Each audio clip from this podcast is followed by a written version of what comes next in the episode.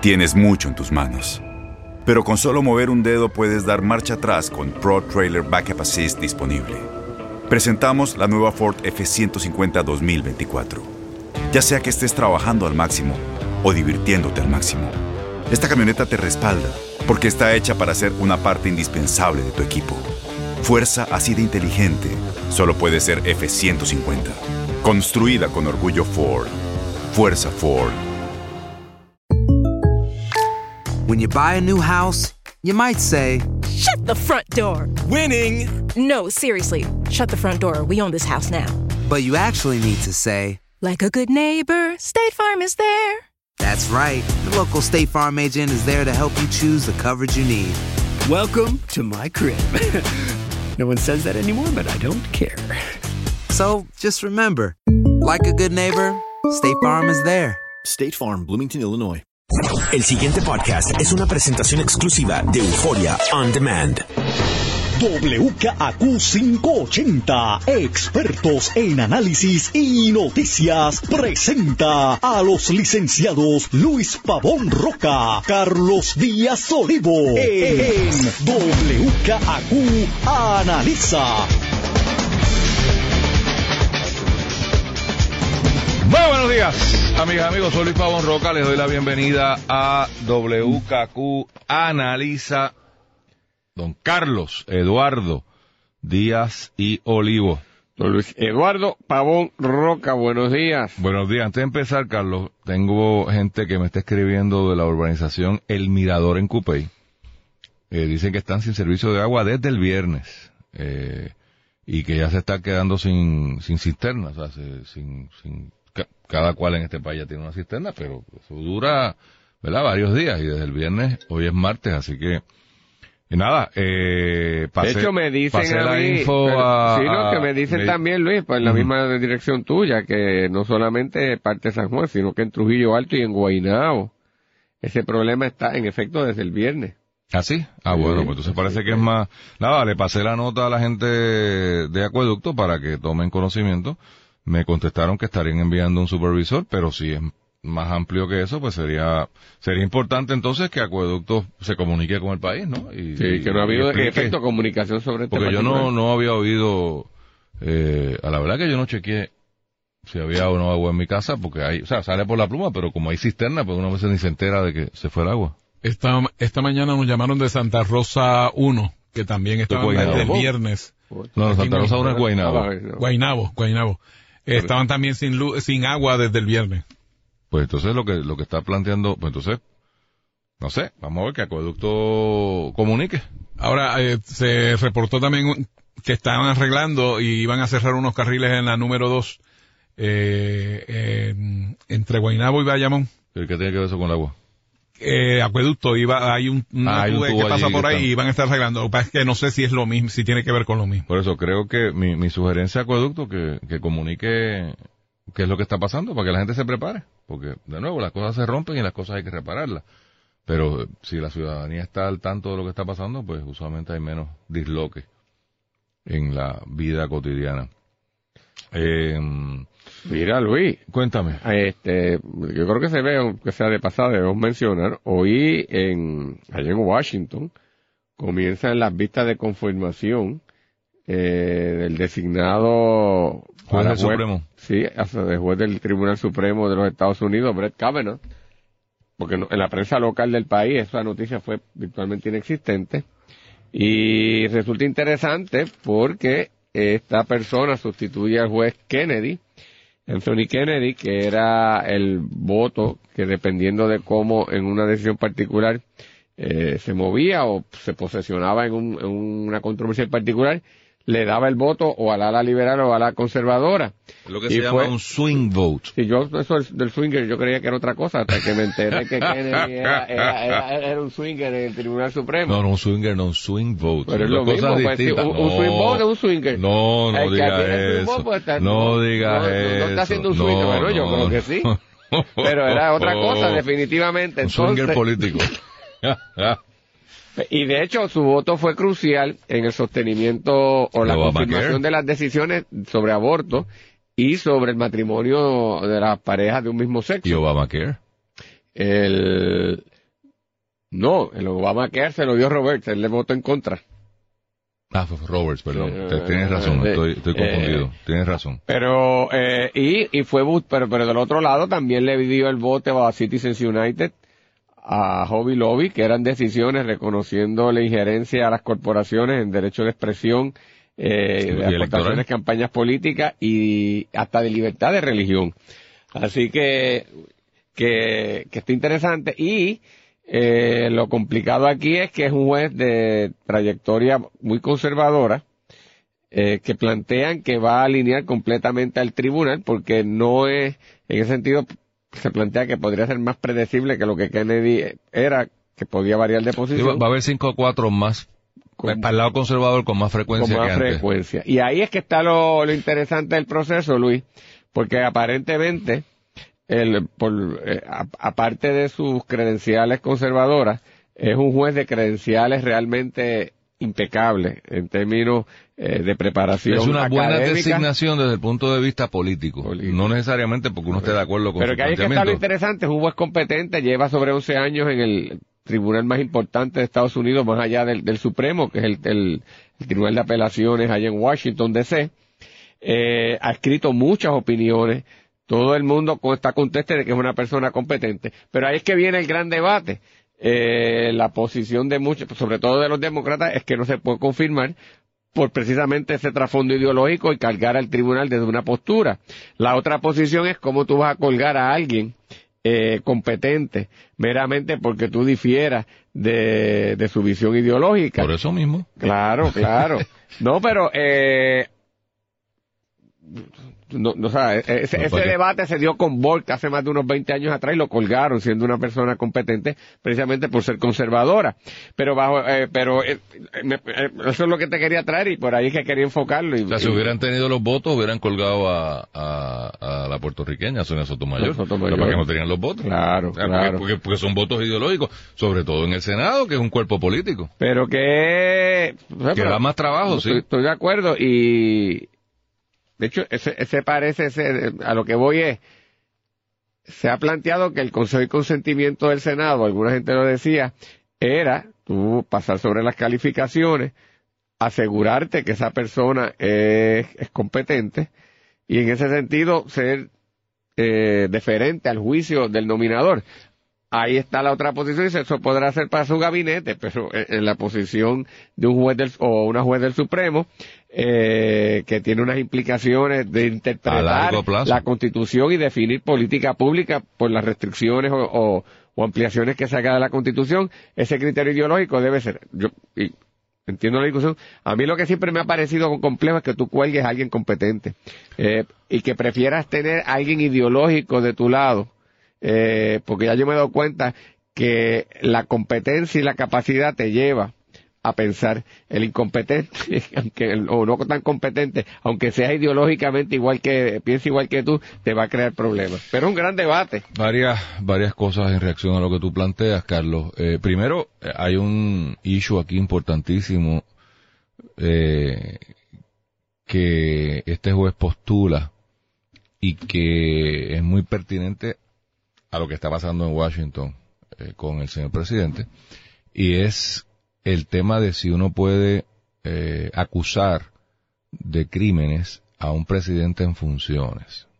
O sea, eh, hay una gran discusión, no, no la hay, no, no ha sido una gran discusión en realidad, debería haber una gran discusión sobre el concepto de si el presidente tiene que atender tantos problemas, si de momento se tiene que estar preocupando por que lo quieran meter preso.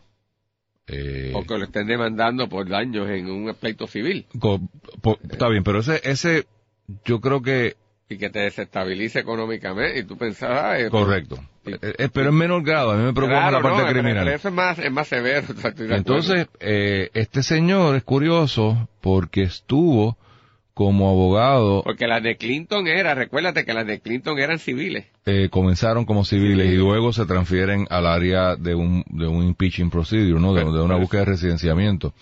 Eh, y este señor trabajó con el fiscal especial independiente que anduvo detrás de, de, de Clinton.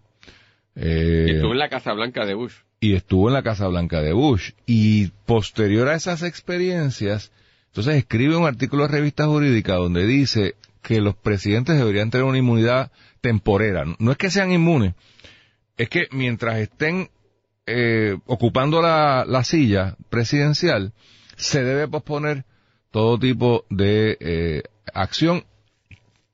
Él no hace una diferencia, o yo no recuerdo, lo que yo leí fueron la, la discusión de esto, no, no el artículo completo, en si es un, porque, porque la constitución tiene impeachment, o sea, tiene unos procedimientos para usted ajusticiar al presidente, pero es por unas razones muy particulares. Ese es el planteamiento Traición, que te traen a, a colación, decirle, si llega a ser tan seria la cosa que se justifica eso, no es que el presidente está excluido, es que tiene procedimiento de renunciamiento. La pregunta es, oye, lo del- el lío con Mónica Lewinsky, que, que ocupó dos años el imaginario eh, eh, del país y obviamente la atención del, del presidente porque te están cayendo arriba. Eh, si lo quieres llevar a un nivel estatal, a los gobernadores, que lo- los, lo- aquí tuvimos uno, ¿no? Que fue acusado por el gobierno federal. Eh, distrae, o sea, el hecho de que haya sido electo le debe le debemos dar esa deferencia de, mire, cuando usted salga de la, del, del, de la silla, ¿no? Del, del puesto, entonces bregamos con, con lo que pudiera suceder criminal o civilmente. Eso es un beneficio que, y entonces, lo traigo porque en este momento el país enfrenta por primera vez que yo recuerde, y tú eres el historiador, princip- eh, eh, el historiador presidencial de este programa, así que me, me corregirás. Yo creo que en la historia de Estados Unidos ha habido malos presidentes y ha habido presidentes brutos, pero que yo recuerde no ha habido un, fantoche de esta un- un-. No, no, que, que, tú, que tú tengas, hay quien piensa que es como que el líder de una ganga. Y cada día el cerco de esa ganga se está achicando porque gente muy cercana a él, parte de estas conspiraciones ilegales, claramente conspiraciones ilegales, eh, pues no solamente están siendo convictos, están siendo eh, negociados sus testimonios. Eh, o sea, que un, un, un, un crimen que no es, no necesariamente es alta traición, o sea, la, la cosa del impeachment, pues por primera vez en la historia reciente, por lo menos en la historia reciente, eso sí estoy seguro, allá para la época del siglo XIX, que había unos chanchulleros ahí que llegaban a la presidencia increíblemente, pues puede ser que haya pasado algo, eh, pues la discusión se da, y es importante porque esto va a llegar en algún momento al Supremo. O sea, en algún momento, eh, los abogados de Trump Sí. pueden hacer un planteamiento de esta naturaleza y cuando llegue allí, yo prefiero tener a alguien que haya escrito no estoy de acuerdo con para posponer la cosa. Así que eh, eso está ahí. Y añádele el otro elemento aquí, que la el margen de mayoría de los republicanos es Ah, no, frágil. Cero. Es frágil. Hay, hasta ahora no ha habido, ahí están velando dos senadoras, la de Maine y la de Alaska, Collins y, la que, Mac- Sí, la que... ay, la que habla mucho sobre cosas de Puerto, Rico, Mamakowski, eh, este. eh. Lisa, Mulkowski. Mulkowski, Mulko- Mulkowski. Que ella eh, estaban siempre han sido muy sensibles con respecto a que no se vaya a erosionar la- las conquistas de las mujeres y sobre todo el punto del aborto. Eh, Que está y- en ataque y- y- por parte de Trump. Y estaba, eh, eran de las dos republicanas que pensaban que podía irse, hasta ahora están alineadas. Y parece que es posible que algún demócrata hasta vote por él si no sale mayor escándalo. Pero está, está, está interesante la situación y es un, me parece a mí un, un, debate interesante. Si colgar a alguien competente, porque filosóficamente, eh, y la visión que tiene sobre issues de esa de- de esta naturaleza, de alta trascendencia pública, no es el que yo creo que debe ser. Déjame abundar algo sobre eso que también lo mencionaste y, y lo yo creo y tú hiciste la distinción, o sea, pero para que la gente entienda. Cuando estamos hablando del gabinete y ha sido mi, política pública, si se puede decir personal en este programa, lo he dicho en otras ocasiones, no debería ser o no debe ser, por lo menos el mío, si este candidato que propuso Ricardo Rosselló para dirigir, qué sé yo, eh, cualquier, cualquier, cualquier agencia, si hubiese sido el mi candidato. No, no, yo creo que el análisis tiene que ser, mi entendimiento de consejo y consentimiento, pensando ya en términos constitucionales, es la persona cualifica, tiene las credenciales, tiene la competencia, tiene la pericia. Pues puede ser que haya 28 candidatos más, mejores que este, pero este no fue el que escogió la autoridad nominadora, que es el señor que fue electo, señor o señora, que fue electo por los votantes, el que tiene la soberanía en la mano, la soberanía representativa. Y yo creo que hay que ser diferente en cuanto a eso, por eso mi postura es, vamos a oírlo y no es pedófilo, no ha sido convicto. Bueno, pues si ese es el que quiere el gobernador, pues ahí está. Ah, pero espérate. O sea que en ese sentido yo tengo una visión muy Deferente diferente, al Ejecutivo. al Ejecutivo. Él fue electo, que, ah, que paguen las urnas. En el 2020 es cuando usted ajusticia a Ricky, si es verdad que Pesquera es bueno, como ahora lo están defendiendo. Ah, Pesquera es el hombre de Ricardo Rosselló. Tremendo. Acuérdese en el 2020 cuando tenga la papeleta al frente. Eh, Ese es el costo político. Pero si lo nombró, lo nombró. Ahora, Carlos. Y tú lo señalaste, pero quiero abundarlo. Eh, No es lo mismo cuando es un juez del Supremo. Porque este señor, distinto a Puerto Rico, que es malo, acá es peor. Porque es lifetime tenure. Este señor va a estar hasta que literalmente se muera. Se puede morir sentado en la silla. Y entonces, ojo, pues ya no se puede ser tan diferente, porque tú estás dejando, un, por eso es que los presidentes y los gobernadores son locos nombrando gente para el Supremo, porque es la manera de yo extender mi vida útil política, que en el caso de un presidente el máximo son ocho años, por disposición constitucional, o sea, son ocho. Ahora, si yo quiero estar presente en la vida de, los Estados Unidos en 20 años, si nombro a alguien de 40 al Supremo, que, que más o menos refleje mi visión de mundo, va a estar aquí, en teoría, 20, 30 años más. O sea que ahí tengo mis serias dudas de si entonces ese elemento ideológico que tendemos a un poco excluir y aborrecer no se torne en algo, espérate, espérate, espérate. Esto es otra cosa. Aquí estamos hablando de, de- del futuro de, de, de Y yo te sigo ahí y, y sé que no ha- sé, o hay argumentos muy válidos para eso, pero esa misma lógica, llevada a sus últimas consecuencias, como yo tengo reparo con su visión ideológica, ha conllevado aquí a barbaridades en Puerto Rico, donde los jueces no son por vida, por lo menos los de los tribunales inferiores, en donde no, una ni el persona del le- Supremo, porque por- hay una edad mandatoria de Está retiro. bien, pero 70, o sea, no lo por remover, pero aquí los, los que, los jueces del superior, por ejemplo, que les vence el término y el apelativo, ha habido situaciones, y ha pasado con los dos partidos, le venció el término y viene, a este es popular, nos falló de esto, Sí, y, sí, y sí, ahí lo acabó, limpié, claro. a pesar de que es una persona competente, y viceversa. O peor aún, Carlos, perdón, que te Pero, interrumpa. ahí es- Peor aún. Me falló en contra, Contra. en una decisión que yo quería que fuese el otro lado. Que yo creo, pero, pero puede ser es un caso mismo. específico. Pero, eh, O sea, mismo, no- pero no- puede ser, me falló en contra de la, una cosa del aborto. Ah, pues yo lo voy a limpiar. Pues, pues, pues, pues, entonces, independientemente del mérito, pues que aplique igual. Es decir, al momento en que le ven, ah, pues yo te lo tumbo. Ah, un juez competente que ha sido por esa decisión. Bueno, pues como filosóficamente yo no estoy de acuerdo, lo limpié. Pero, pero Ese no- es el riesgo. no, lo que estoy trayendo es peor de lo que estás No, diciendo. pero tú estás hablando un Rico, caso- tú me estás hablando de cosas filosóficas. Yo sé de casos que han guindado a alguien porque le encontraron causa probable, un pana. Para, sí, sí, sí. O sea, le encontraron Sí, sí, causa sí. probable y, oye, y había causa probable. Sí, sí, sí, que ya eso, o sea, la había. Pero, ah, este tipo debió haber tirado la toalla. Sí, ya es otra cosa, es otro Y tipo. aquí de- han sido ajusticiados y lo han sacado de la judicatura por por ese tipo de pecado, ¿no? Y, y ahí ya no, ya no estamos hablando, pues yo puedo yo puedo entender que alguien con un tema el aborto, eh, los vales educativos, o sea, cosas educativo, trascendentales. cuando eso lo, lo limpio. Por eso, o sea, pero eso lo, lo puedo entender, no, tengo problemas, pero, pero lo otro es peor. Peor, claro, porque, lo otro es un caso particular de alguien que era afiliado mío políticamente o algo así por el estilo. Y Eso es una interferencia casi en la función brutal. judicial y en un caso concreto. como Es, es complejísimo. Mira, eh, hablamos en el bocadillo de esta cosa de, de, dice PPD impulsa cambio laboral. Yo hubiera puesto el titular Héctor Ferrer impulsa cambio laboral, porque no estoy seguro que el PPD esté respaldando esto.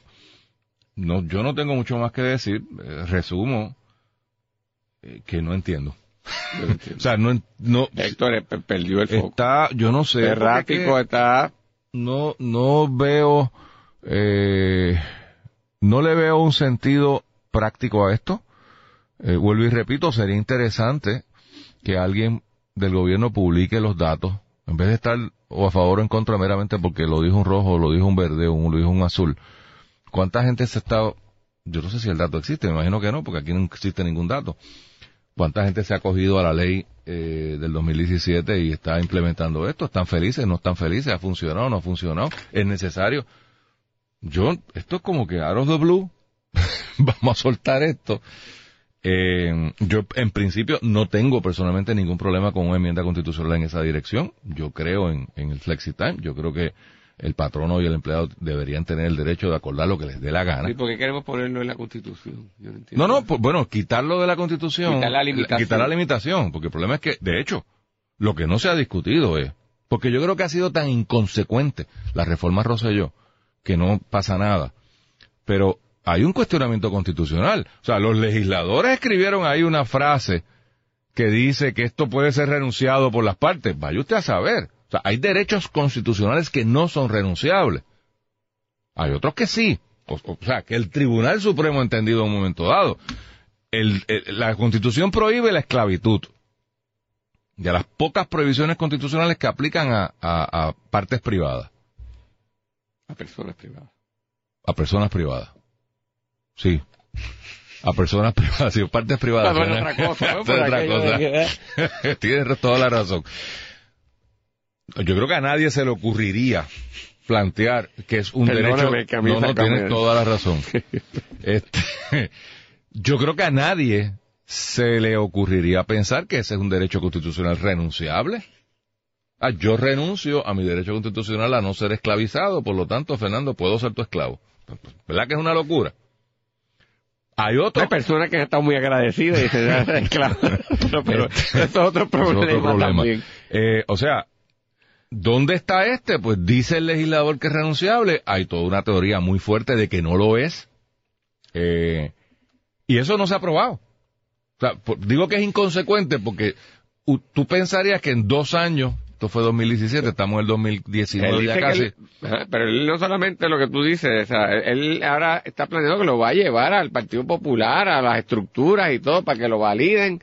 Como Pero ¿cómo tú vas a llevar algo Solo, al Partido ¿verdad? Popular solo cuando el Partido Popular votó en contra de la reforma laboral que que no entiendo. incluye este mismo concepto? A menos que, que sea que los populares no estaban en contra de este concepto y votaron en contra por otras razones. Eso podría ser, yo no, no sé la pero lo presenta como una medida pro empleado. Yo no entiendo cómo puede ser proempleado, eh, porque precisamente hoy día un empleado que le quieran imponer esto tiene el cuestionamiento constitucional. O sea, tiene el planteamiento de que, mire, no, esta ley que aprobó la legislatura es inconstitucional porque me están privando a mí de un derecho que está garantizado en la Constitución. Ah, si libre y voluntariamente yo accedo, ah, bueno, pues, pues ahí viene la teoría que estaba discutiendo ahorita, si, si es renunciable. Pero en teoría, alguien que no quiera no se lo pueden imponer. Porque la ley actual dice claramente que es voluntario. De parte y parte. Tampoco el empleado tiene derecho a exigir.